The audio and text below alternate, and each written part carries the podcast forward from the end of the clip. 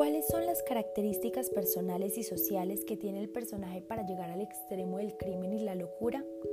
Haremos referencia al aspecto general, teniendo en cuenta todos los detalles relacionados con el aspecto físico, como su postura corporal, teniendo en cuenta los movimientos estereotipados, su apariencia envejecida, el lenguaje y pensamiento desorganizado, su talla muy incoherente con su peso.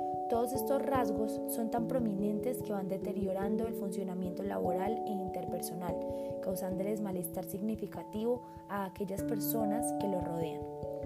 A modo personal, pienso que uno de sus mayores desencadenantes a la criminalidad es la relación traumática con la madre, también sus antecedentes, una familia que proviene de una clase baja, en su trabajo era un sinónimo de burla y además de no ser bien remunerado, sus sueños inalcanzables como humorista.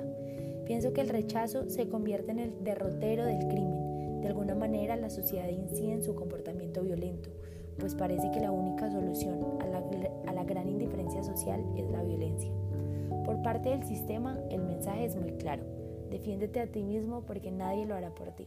De alguna manera se justifica la violencia en un mundo que lo abandonó y le falló.